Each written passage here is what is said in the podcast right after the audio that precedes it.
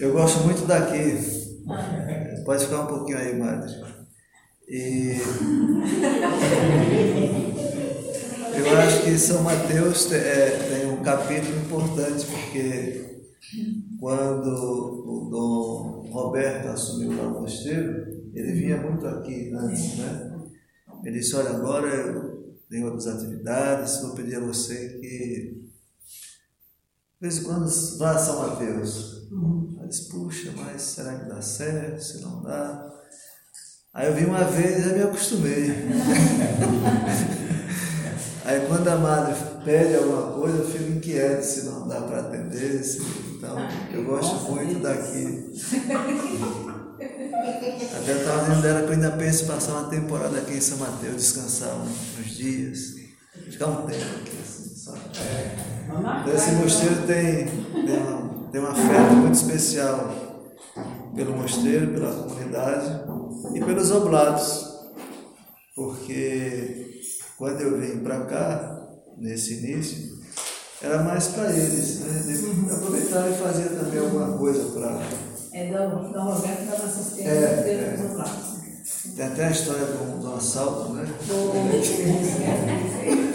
Esse aqui, é.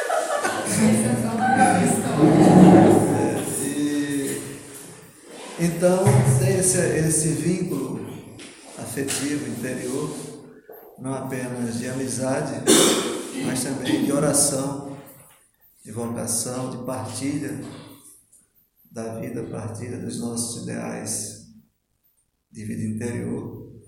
Então, vir aqui é sempre uma alegria encontrá-los e estar né, nesta casa que, por isso que eu pedi que ela ficasse, que me tem, guarda um lugarzinho no nosso coração. Está no nosso coração, bem guardado. Muito bem, eu não queria, é, se a senhora quiser pode sair, viu, Mari? Se quiser eu só pode quero ficar. pegar o meu celular para gravar também, só um minutinho. Ah, Você tá. A senhora vai trazer o seu? Vou, tá. pode Pode Então, eu queria agradecer primeiramente o convite de estar aqui com vocês. É rápido, mas será fecundo. É, eu gosto muito de retiro, seja eu pregando, seja eu participando, porque o retiro é sempre um instante, e aí eu já deixo uma primeira ideia do retiro como pausa. Há quem diga que o homem é um ser de pausas. Se nós olharmos bem, a vida se processa em meio a pausas. E se olharmos bem, o mundo não vive sem as pausas. Basta pensar de forma natural no chamado mês de férias trabalhador tem. Né? É uma pausa na qual ele se distancia do trabalho para voltar depois à sua missão, à sua vocação de forma mais fecunda. Então, a pausa chamada um mês de férias é justamente uma pausa que o homem se distancia da sua missão, da sua vocação, para depois voltar com mais vigor. Há também uma outra pausa que é muito conhecida e muito exercida, a pausa do estudante. Ele tem um mês de férias no meio do ano, tem as férias no final do ano. Poderia estudar o tempo todo, né? Estudar não quer demais. Mas por que para? Por que para? Justamente para se distanciar um pouco do, dessa conquista da aprendizagem, do saber, para refrescar um pouco a mente e voltar para essa conquista de um modo mais harmonizado. Hoje, juntando essas duas ideias de férias, Se há algo no nosso tempo que o homem busca, é justamente esse tempo de lazer.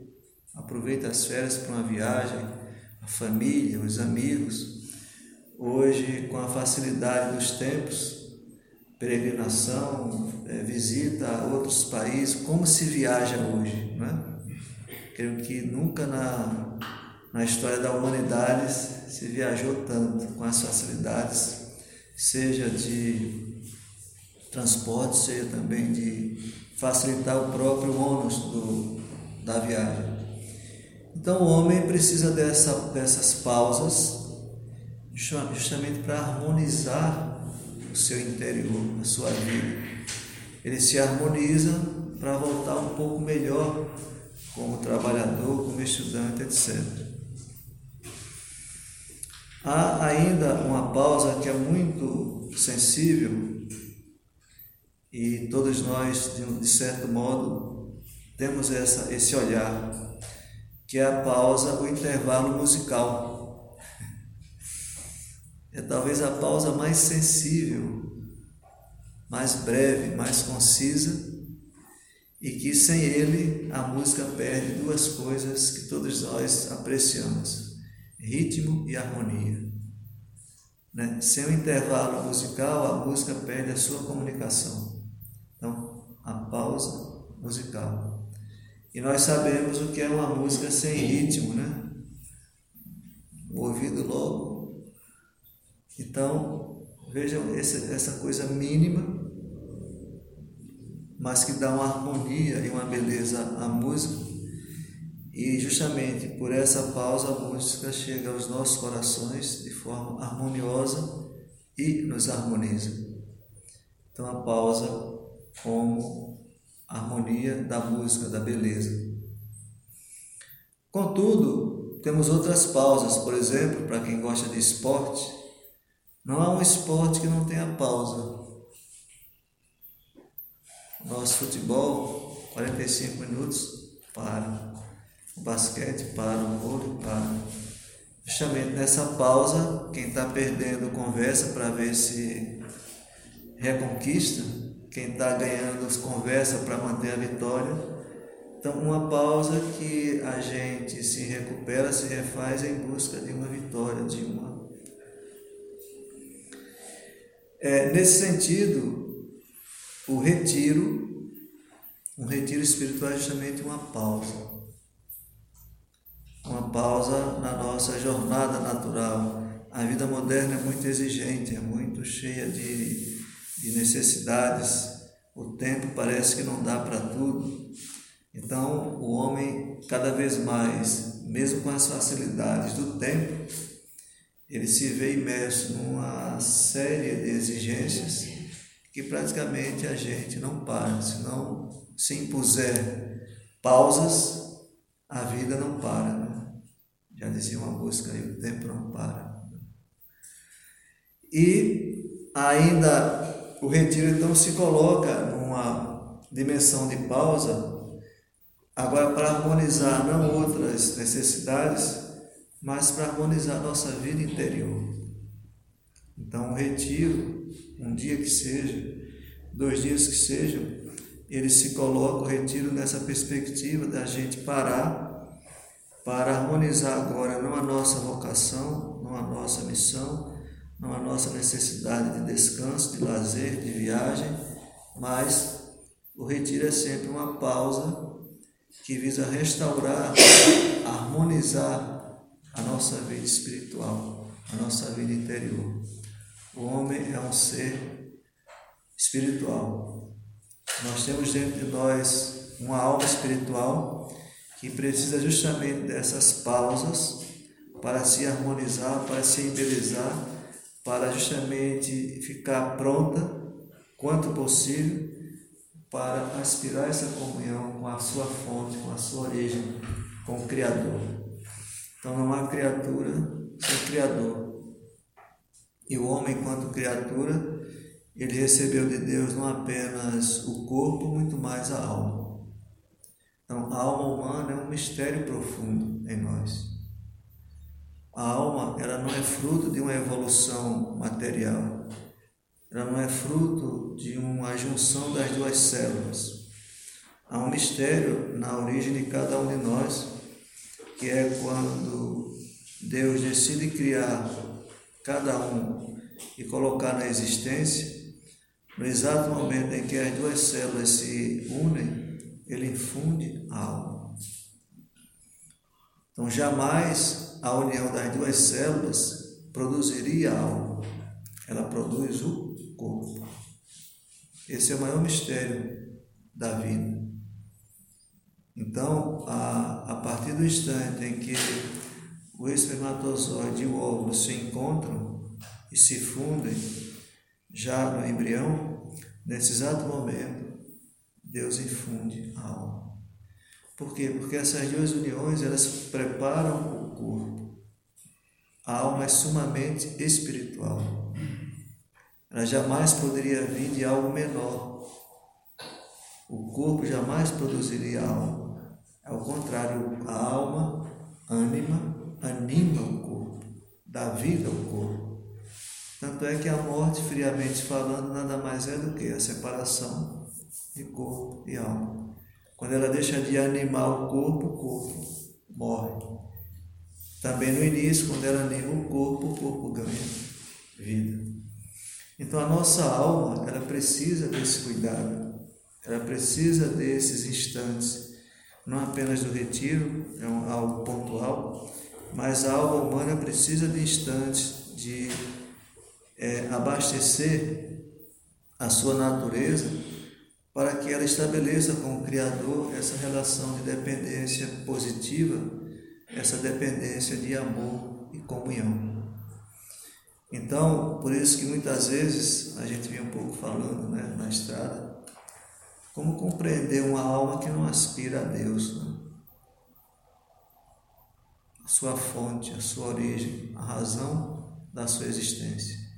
Por isso que a vida cristã, a vida espiritual, precisa é esse meio, esse caminho de a gente nutrir, harmonizar, abastecer a alma para que ela estabeleça com o Criador, com a sua fonte, essa relação.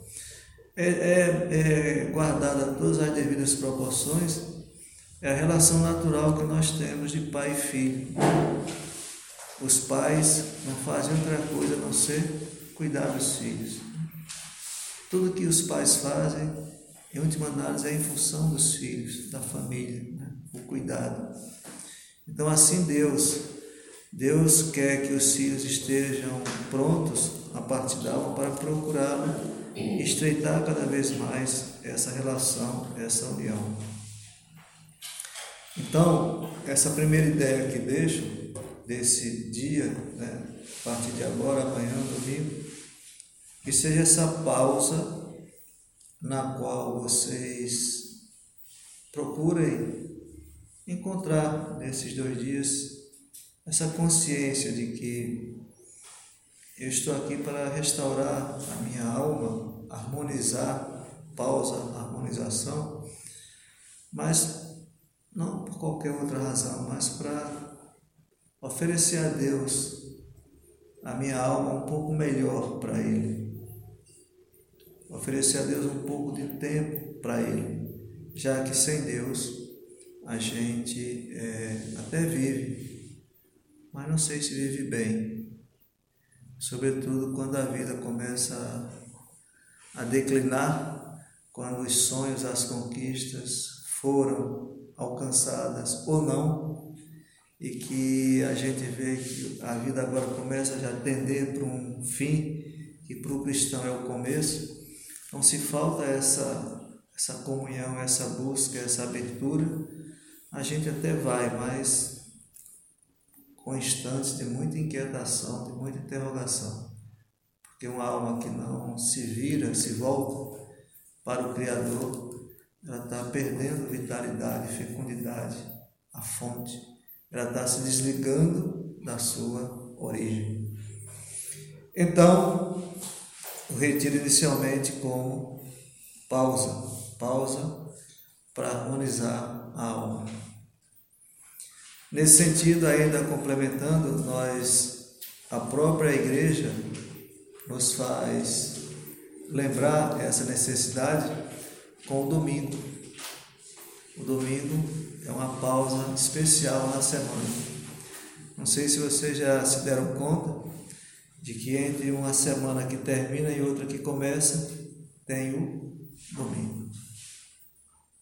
Isso é muito sensível e muito interessante. O mundo perdeu completamente né, a noção do domingo como pausa.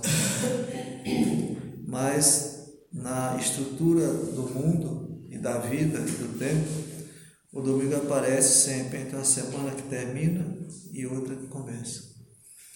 E aí nós podemos dizer que as semanas da vida, elas são animadas, elas são fecundadas pelo domingo, o dia do Senhor. E é muito interessante essa ideia que a igreja, de forma tão bela, nos, nos oferece, porque no domingo a gente fecha os olhos e os ouvidos para o que é natural, não que seja ruim, que é natural, e abre os olhos e os ouvidos para o que é sobrenatural. Então, durante a semana a gente escuta muita coisa, vê muita coisa, olha muita coisa. No domingo, a gente abre os ouvidos para as palavras do Senhor, palavra da salvação. Veja que pedagogia a igreja tem, né? Então, durante a semana, as palavras naturais, às vezes umas ruins, mas é natural, estamos no mundo, estamos no tempo, estamos nas relações, está ótimo. Mas vem a pausa. E essa pausa precisa agora não das palavras dos homens, mas a palavra do Senhor. Palavra que quer nos conduzir à salvação. Então tudo muda. Aí vem a Eucaristia, como essa pausa que nos restaura, nos restaura para as semanas da vida. É muito bela essa comunicação da Eucaristia, como uma pausa que nos restaura para animar cada semana da vida. Então, guardem bem essa ideia da pausa e resumo, podemos resumir essas pausas nessa pausa semanal que é o domingo como dia do Senhor dia no qual nós abrimos os olhos e os ouvidos para as palavras do alto. Palavras que não confundem, não são fake news, né? São palavras que não nos confundem e palavras que querem nos conduzir à salvação. Então a vida natural é boa, nós estamos no tempo, nós não somos anjos, nós temos corpo, nós temos necessidades, mas temos uma alma que precisa de outras vozes, de outras palavras, que quer justamente transformar essa alma em alma de salvação para o grande encontro no final das semanas da vida. Tudo isso, ainda dentro dessa ideia de pausa, reflete um mistério profundo da nossa vida, que é o mistério do tempo. Se há um mistério profundo que nós podemos associar ao mistério da vida é o mistério do tempo. Não sei se vocês já refletiram, eu sim, sobre isso. Esse mistério que pertence a todos nós e que é decisivo da nossa história, que é o mistério, o mistério do tempo. O que faço do meu tempo? Ou o que faço da minha vida? Se há um dom que nos pertence, é o tempo. Tudo mais a gente pode perder. Tudo mais ao longo do dia e da vida a gente pode perder o tempo, não. A gente perde se quiser. O tempo me pertence. Tudo mais a gente pode esquecer, pode deixar, pode. Mas o tempo é meu. Quando a gente acorda, a primeira coisa que a gente ganha do dia é o primeiro segundo de olho aberto, tempo. Né? A gente acorda, ganhou o primeiro instante do dia, tempo. E o que é o tempo? Né? Essa sucessão de segundos, minutos, horas, dias, meses, anos, o tempo, a vida. Todos nós somos filhos e do tempo. O homem é um ser do tempo. E é no tempo que nós fazemos as pausas, né? E a gente vive marcando o tempo. Não tem como fugir dessa. Estamos a 2023 anos do nascimento de Cristo. Ah, eu tenho tantos anos. Há pouco lembrei do tempo que vim aqui a São Mateus. Ah, vamos completar tantos anos. Ah, no próximo ano eu vou não sei para onde. Não tem como fugir dessa dimensão do tempo. Tempo e pausa estão muito interligados. E é um dom sem o qual nada se faz. Tem um filósofo antigo, pré-cristão, pré-cristão, chamado Sêneca. É talvez uma das coisas mais preciosas que alguém já escreveu sobre o tempo. E olha, ele não conhecia o cristianismo, ele é pré-cristão. E ele escreve umas cartas para um amigo chamado Lucílio, e é dele essa, esse pensamento. Lucílio, guarda o tempo. É o único bem que nos pertence. É o único bem que a natureza nos fez proprietários. Se ele fosse cristão, ele trocava natureza por Deus, né? É o único bem que a natureza nos fez proprietários. Ele é pré-cristão. Então, se ele fosse cristão, ele trocaria. É o único bem que Deus nos fez proprietários. Por quê? Porque o tempo, ele é um dom de Deus. Nós ganhamos o tempo com a existência. E se há algo que nós precisamos cuidar bem, é do tempo da nossa história. Só cada pessoa pode cuidar do tempo. Ninguém pode cuidar do tempo que lhe pertence, só eu. E o tempo, ele tem uma comunicação de plenitude, de vida, que a gente não se dá conta. Mas, para fechar essa ideia, o tempo ganhou duas comunicações, que foi na noite de Belém e na ressurreição de Cristo. Esses dois instantes deram ao tempo uma dimensão nova, tanto é que a própria história faz o registro. Até a noite de Belém, tudo foi antes de Cristo. Né? Depois da noite de Belém, tudo é depois de Cristo. Essa criança marcou o tempo, marcou a história. Por isso, São Paulo disse: Deus enviou seu filho na plenitude dos tempos. Então, aquela noite de Belém é misteriosa. Não é um nascimento natural. Tem tudo que o nascimento tem. E tem tudo que um nascimento não tem. É, é, é mistério profundo. Não é um nascimento que a gente recorda anualmente como um, fato histórico também. Mas ele é muito mais. O tempo mudou a partir dali. Deus entrou na história dos homens. Deus revelou seu rosto à humanidade. Deus se fez pequeno e grande naquela face inicial do menino Jesus, que depois vai se tornar mais visível na cruz. Então, já ali, o tempo ganhou essa dimensão, essa fecundidade, essa entrada, essa plenitude. E depois, na ressurreição, porque ali o tempo agora ganhou sentido. Com a ressurreição de Cristo, o mundo pôde e pode tomar consciência de que a sua vocação é a eternidade. Com a ressurreição de Cristo, o tempo não termina aqui. Ele segue para a plenitude. Com a ressurreição de Cristo, agora tudo é em vista da vida sem fim. Então, esses dois instantes dão tanto à pausa, à harmonia e ao tempo essa densidade que nem sempre nós nos damos conta.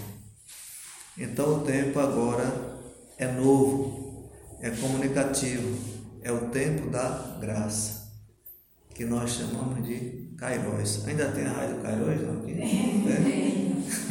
Pronto. Kairos. Antes, até então, tudo era Cronos. Daí vem cronologia. Né? O Deus do tempo chamava-se Crono, cronologia. Mas com a vinda de Cristo e a ressurreição, o tempo agora é Kairos, o tempo da graça. A graça de Deus invadiu o mundo na pessoa do recém-nascido e muito mais na ressurreição, já que ele nasce para a cruz. Bem, terminando ainda essa ideia que é muito que eu gosto muito, é, não sei se vocês, claro, a gente percebe, mas quando a gente fala, é, tudo, tudo na vida hoje é controlável. O homem do século 20 e 21, ele controla tudo. Ele já passeia no espaço, né? Vocês viram aqui um, americano lá que está oferecendo passeio né, no espaço. Sete minutos. Você entra lá no foguete, vai conhecer o universo. Passeio no espaço. A morte já está, em alguns instantes, controlada, né? certas doenças ganharam. Mas o homem não interfere, na vida o homem interfere, né? Hoje. Pode nascer ou não nascer. Mas no tempo o homem não interfere. É um mistério. A gente interfere em tudo, menos no tempo. Não há homem em lugar nenhum da história do universo que retarde o nascer do dia ou apresse o pôr do sol. É um mistério. Pensem muito bem nisso. Não há homem em lugar nenhum do planeta que retarde o nascer do sol ou apresse o pôr do sol. Não há homem em lugar nenhum que impeça a noite de chegar e o dia de amanhecer, a tarde chegar, a noite chegar de novo, amanhecer de novo, e, ou seja, o tempo. Nós não controlamos o tempo. A gente controla tudo, mas o tempo. E imaginemos se pudéssemos controlar a loucura que seria, né? Hoje eu vou acordar o sol vai nascer para mim às 10. A vida também. Né? A vida também. Como não tem. Não tem. Vai na lua, vai tudo qualquer lugar, não, não produz uma leva. Não, não, não consegue. Então é impressionante. Deus é muito sábio, né? Vocês batam a cabeça aí, façam o que quiser, mas o sol vai nascer. o dia vai terminar porque senão era uma loucura geral, né? Então isso, isso eu penso muito nessa, quase nessa sabedoria meio é, engraçada de Deus de o homem pensa que pode tudo, que faz tudo. É bom que pense, que faça e, e faz, mas chega uma hora que ele tem que se render ao mistério mesmo da vida, que se processa nesse amanhecer, nesse entardecer. A vida se processa aí. Cada dia tem a sua comunicação. Pois bem, essa é a primeira ideia, e se deixar a gente vai ficar a noite inteira falando só dela. A segunda ideia, eu gosto muito dela, sempre falo nos retiros, que está no livro do Gênesis, Gênesis 3, 3, 4, 3, 9 que é a pergunta que Deus faz aos primeiros pais no paraíso: Onde estás? É uma pergunta muito interessante, muito própria para esses dias de retiro. Onde estás? Aí cada um escreve ou pensa: Onde estou? Essa pergunta ela é muito mais Gênesis 3, 9 ela é muito mais do que uma pergunta geográfica. Ela tem um contexto na história sagrada. Quando Deus criou o homem, não apenas Adão e Eva, mas o homem, a espécie, ele depois percebe que um casal, Adão e Eva, eles querem abandonar o paraíso, né? E aqui é algo intrigante, porque como abandonar um estado de vida onde o homem possuía tudo. É um, é um mistério. o que mais, o que mais o homem aspira, alegria, beleza, plenitude, visão de Deus, ele tinha no paraíso. E, no entanto, num dado instante, o que acontece? O homem vai abandonar o paraíso. E Deus visita o paraíso e, em vez de perguntar ao homem por que ele quer deixar o paraíso, ele faz o contrário, pergunta: onde estás? Ou seja, Deus poderia ser direto, porque você quer deixar, eu te dei tudo, até a, a possibilidade de contemplar a mim, claro que de modo não perfeito, porque a visão de Deus só no paraíso mesmo, depois. Mas por que deixar minha companhia? Por que deixar esse lugar que eu preparei? Por que deixar uma vida onde você tem os dons que necessita? Esse é o, essa é a pergunta onde estás. Ou seja, a pergunta onde estás, Gênesis 3,9, ela é muito mais profunda. Deus quer dizer o que você está fazendo, o que vai fazer de sua vida. Como está conduzindo ou vai conduzir o seu caminhar?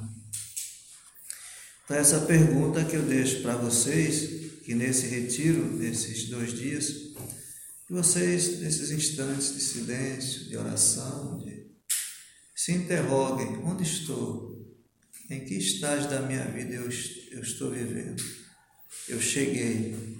Ou onde quero chegar? Afinal, Onde estou? No tempo, né? onde estou nesse estágio concreto da minha existência, do meu caminhar? Quais são as minhas aspirações, os meus medos, as minhas inquietações, as minhas conquistas, os meus sonhos? O homem tem tanta pergunta, né? E às vezes poucas respostas. Então é uma pergunta que a gente deveria se fazer sempre. Ou seja, o que estou fazendo da minha vida? Onde estou? E isso colocado de forma nessa relação que a gente tem com Deus, isso ganha uma dimensão né, à luz desse passo do paraíso, porque quando a gente menos espera, a vida vai passando, né? E a gente olha para trás e não pergunta onde estou, mas o que fiz? Que fiz da minha existência, das minhas escolhas, das minhas opções, como tenho conduzido as minhas aspirações. E a gente hoje vê tanto sofrimento né, no mundo, e às vezes não tantos sofrimentos é, de privação, mas da, existenciais, né, de solidão, de abandono é, relações muito fragilizadas, é, sonhos desfeitos. É, é, é um pouco o nosso tempo. Né? Claro que há alegrias, há conquistas, né? mas parece que elas. E as outras coisas chegam assim com a força, com a avalanche, com uma. Né? É, desfazer é rápido, construir é uma as incompreensões, né? Nossa, como é difícil você ser incompreendido. Fraca fracassar, nossa, fracassei com. Enfim, é, não é fácil a gente lidar com essas questões de modo assim positivo e feliz, né? Não é fácil. E hoje Creio que muito mais no nosso tempo, não sei se eu estou certo, mas parece que essas coisas estão mais rápidas, mais é, desafiantes. O mundo está muito de cabeça para baixo, de cabeça para cima. Tudo acontece muito rápido, a gente fica meio. Né?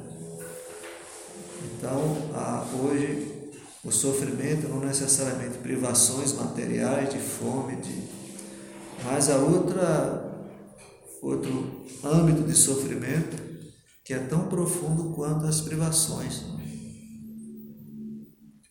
pessoa perde a vitalidade. É como o profeta Abacuque. É um livro interessante, que é a pergunta que ele faz no início. Deus, cadê você? Né, na minha, em minha volta só vejo violência, tristeza, é, o mal prospera, o bem parece que não dá certo. E a resposta de Deus é meio lacônica, através do próprio profeta. Olha, tenha fé. E, e, é o drama um pouco mais, um pouco menos de todos nós, né? às vezes menor na nossa, no nosso ser, na nossa vida, na nossa experiência, às vezes maior numa situação concreta e, e o que fazer. Né? Esse é o ponto. A fé resolve as coisas, materialmente não. A fé resolve também com os milagres, resolve, são muitos mas ela nos dá essa capacidade de ficar de pé e contando com as nossas armas naturais e ao mesmo tempo contando com a esperança de que Deus, se o começo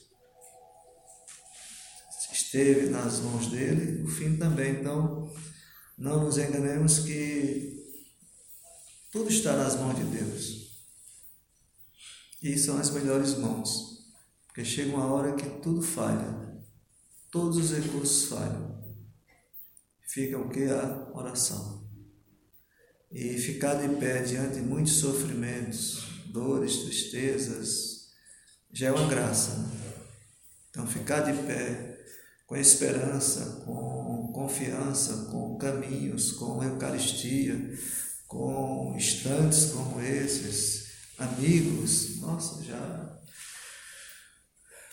A gente já. Jesus mesmo de vez em quando corria lá, né? Para casa de Marta, Maria e Lázaro. Olha, traz um cafezinho aí que a coisa.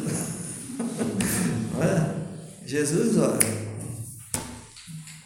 Jesus era esperto de vez em quando. Ia lá, me dá um socorro aí. Mas de vez em quando o que, é que ele fazia? Passava a noite em oração. Se recolhia. Então é, é a humanidade ali gritando, né? Imaginemos que Jesus não sofria na sua solidão, né? Para um dia tinha alguém puxando contra, era fariseus, era você puxa para lá, puxa para cá. E, e, no entanto, ele sabia se refugiar, porque chegava um instante e na sua condição humana, natural, ele sabia que a dependência era do Pai. E aí ele se refugiava no Pai, na oração, no silêncio, na adoração. E ali ele respirava fundo e começava de novo, né? E ali é um pouco nosso, a nossa jornada. Então, onde estou esses dias, se perguntem e as respostas não queiram dar respostas também só nesses dois dias. Peço a Deus que ajude cada um a encontrar esse caminho, essa medida, que nem sempre a gente tem, e viver essa relação com Ele, a partir dele, e assim a gente pelo menos tem esse amparo. Uma das coisas que nosso Pai São Bento ensina é viver sob o olhar de Deus. Né? É uma sabedoria. A gente saber que tem um olhar nos acompanhando. É como aquele olhar do pai que deixa o filho pequeno né, na escola, em algum lugar. Ele fica olhando. Né? Ou o filho contrário, às vezes está com o pai na praça, brincando na praia. Ele vai se distanciando e vai olhando. Né? Ele se distancia e olha.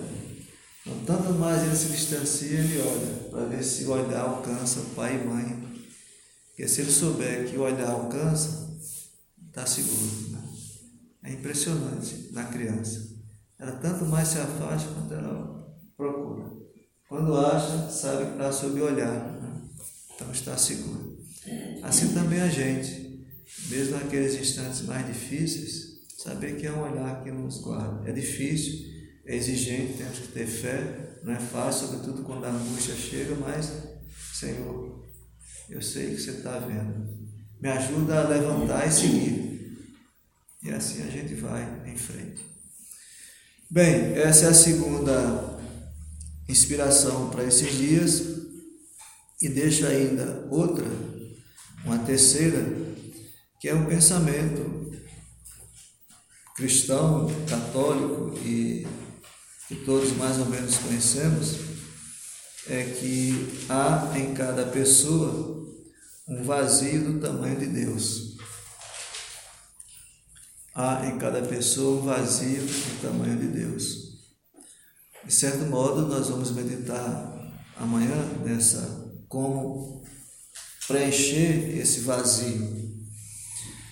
É, numa pessoa, nós temos espaços e um vazio.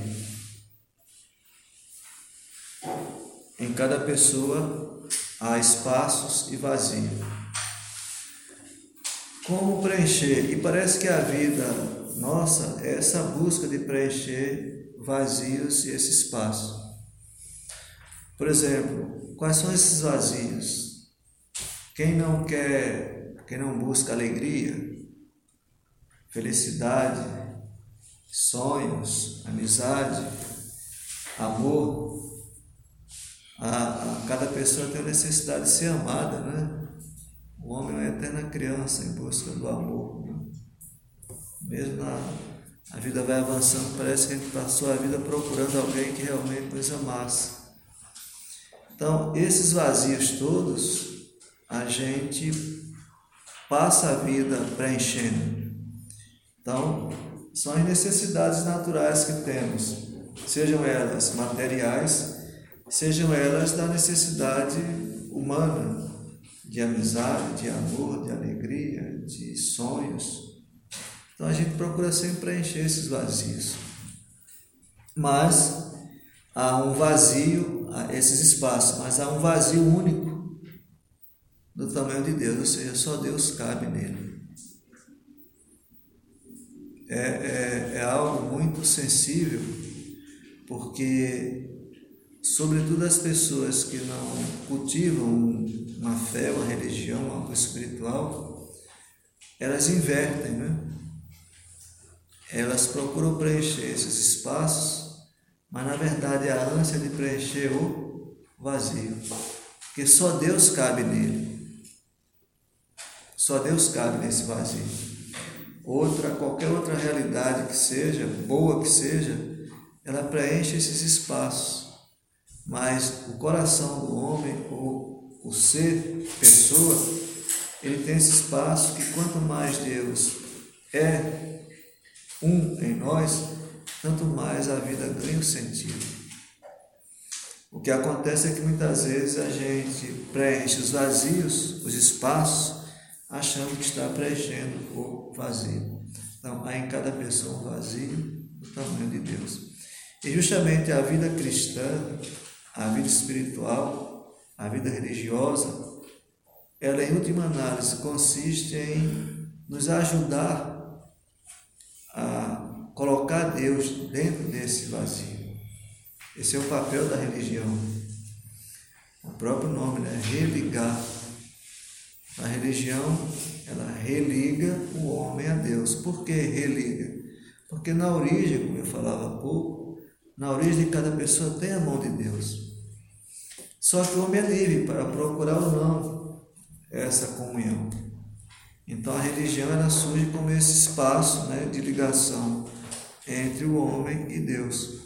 E justamente nesse religar é esse caminho de colocar Deus nesse vazio que o coração do homem e o homem todo tem.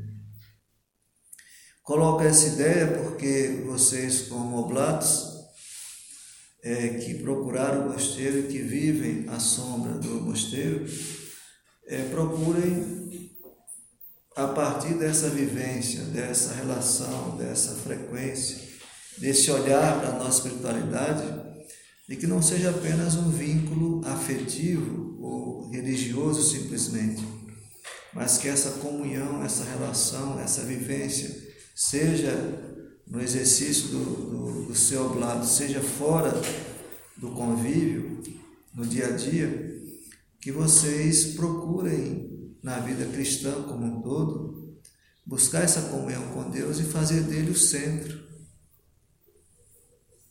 Ele é o centro da minha pessoa, o centro da minha história, o centro da minha vida. Claro que isso é um processo, é um caminho que a gente vai vivendo até o fim da vida. E não fazer essa confusão de o fato de preencher os espaços, achar que o vazio está sendo preenchido. Não. O vazio se preenche a partir de uma vida espiritual, de uma vida interior, de uma vida de oração, de uma vida de piedade, de viver a partir de Deus. É uma sabedoria. Viver a partir de Deus. Isso não quer dizer que a gente vai se esquecer do mundo, vai se esquecer das nossas obrigações, vai esquecer do ser pai, mãe, médico, professor, monge, monge. Não. O dia é exigente, as contas chegam, né? mas também no mosteiro. então tem que correr atrás, mas não esquecer que a vida não se resume a isso, senão aí os vazios vão sendo preenchidos, as contas são pagas e cadê Deus? Onde está? Né? Onde estou? Então, façam da oblação ou da vida de oblatos, dessa comunhão com o mosteiro, um, um caminho de compreendendo melhor essa relação com Deus Pai, de compreender melhor por onde Deus quer nos conduzir, mas sempre nessa perspectiva de que Ele seja meu centro, a minha base, a minha história, a minha conduta.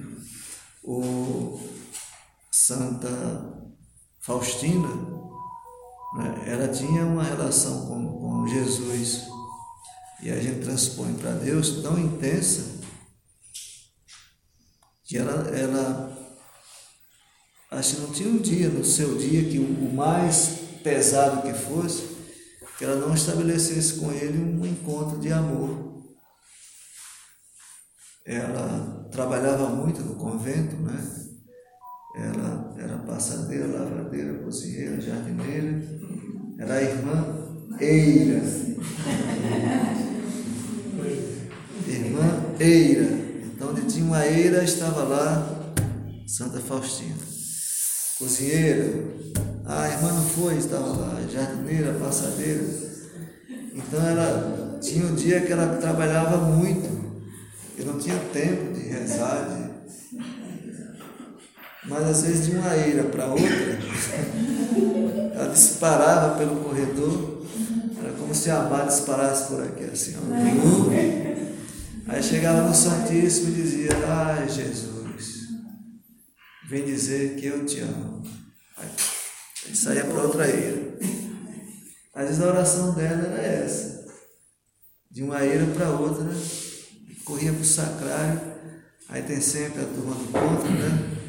Assim, hoje ela está meio, meio doida, doida de amor por Jesus. E às vezes, mas aquilo saía, não era uma fala, né? Aquilo saía assim de uma, de uma alma assim que vivia unida a Jesus como o centro. Então aquilo brotava, não saía a voz, saía quase que o coração. Vim dizer que eu te amo.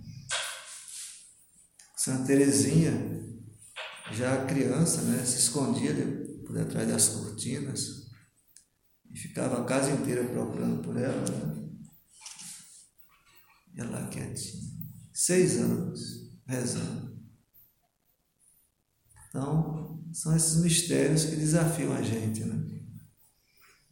Seis anos, todo mundo pegando fogo lá, cadê Terezinha, cadê Tereza, cadê Tereza? E ela lá quietinha.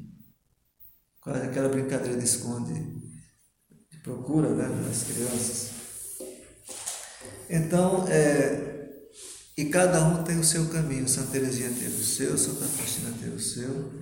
E cada um deve descobrir nessa jornada esse instante. Então, uns se encontram mais na leitura, outros no Santíssimo, outros trabalhando. Mas cada um deve procurar nesse caminho essa de procurar justamente de colocar Deus colocar Jesus nesse vazio, porque só eles cabem. Então, a vida espiritual, a vida cristã tem esse propósito. E nosso Pai São Bento, para terminar, né, coloca muito essa dimensão na, na regra. Né, no capítulo 58, se procura verdadeiramente a Deus. Né? Esse é o critério de quem vem ao mosteiro. Todos os outros podem ajudar ou não, mas nosso Pai São Bento pede que aquele que vem, que seja observado esse princípio. Se procura verdadeiramente a Deus, né? se procura a Deus. Posso procurar de qualquer jeito, né?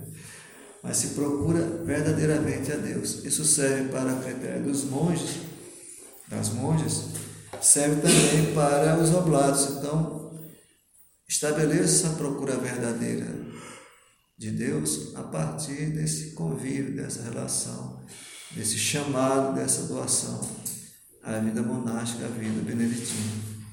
O Papa Paulo VI, e aí eu termino, ele tinha muito apreço pela vida de São Bento. E ele dizia que a vida beneditina, a espiritualidade, ela restaura o homem em três dimensões. E serve muito para vocês, oblados. É, primeiramente, a espiritualidade de São Bento, ela restaura o homem para si mesmo.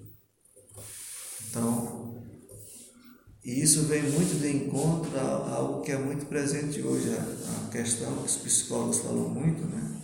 a fragmentação. Hoje as pessoas estão fragmentadas, ou seja, não estão integradas em si mesmo nem com os outros. Então, é um fragmento humano. E o Papa Paulo VI, São, São Paulo VI, diz né, que a espiritualidade de São Bento ela restaura o homem para si mesmo. Ou seja, a partir desse mergulho no silêncio, na oração, na paciência, na caridade, então são meios de ir restaurando cada pessoa para si mesma. Então, esse, esse mergulho diário nos salmos, na Eucaristia, o próprio mosteiro na sua atmosfera, ele tem sempre essa comunicação de restauro as pessoas se restauram quando vão aos mosteiros. Né? Elas sentem algo diferente. Por mais que elas não compreendam, por mais que ela passe ali 10 minutos, mas elas respiram diferente. Né? Então elas se restauram. Quantas pessoas se restauraram em suas vidas a partir de uma ida ao mosteiro? E sem encontrar ninguém, às vezes. Só de chegar a uma atmosfera que já acolhe, que já abraça, que já integra e que hoje o mundo sente tanta necessidade de chegar em espaços que nos restaurem e não nos fragmentem, não dispersem. Então, os mosteiros têm essa capacidade, ou seja, esse espírito de São Bento que está em cada comunidade e que mesmo que a gente, digo a gente, nós monges e não nos demos conta, mas esse espírito que permeia, que reside, que habita em cada mosteiro, em cada comunidade.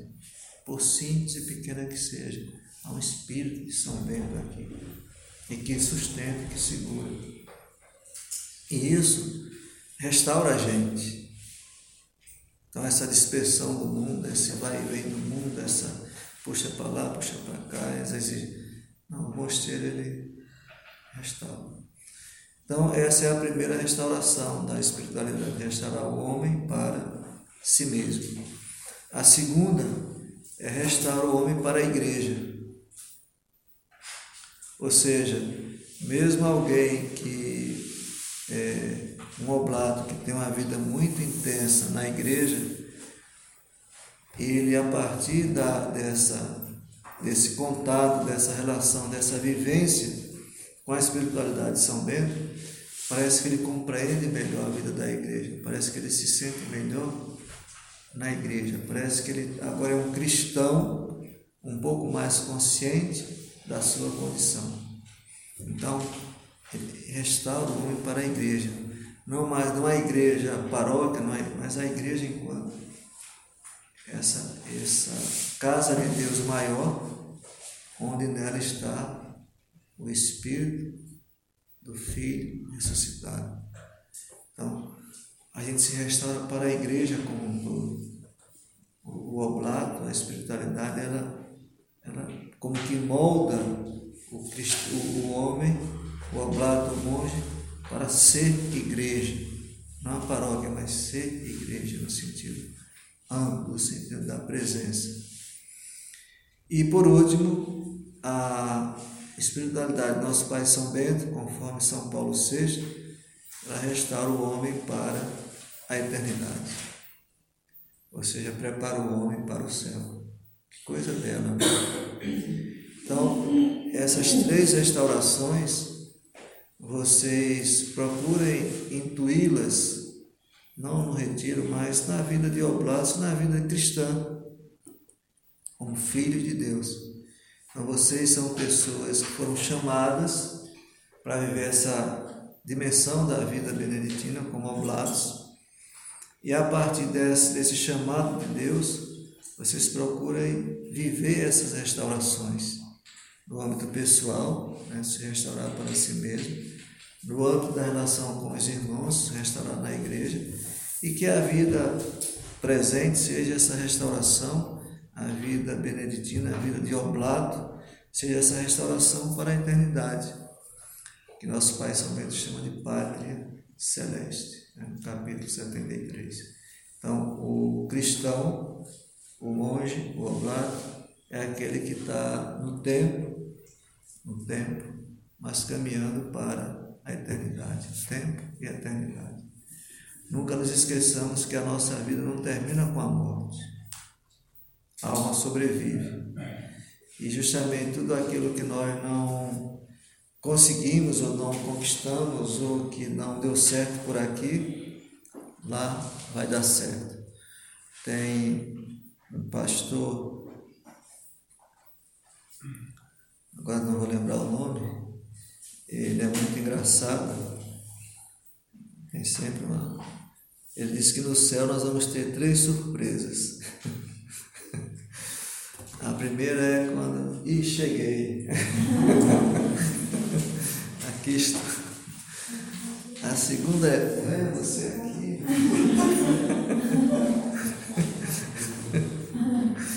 E a terceira é. Ih, cadê fulano?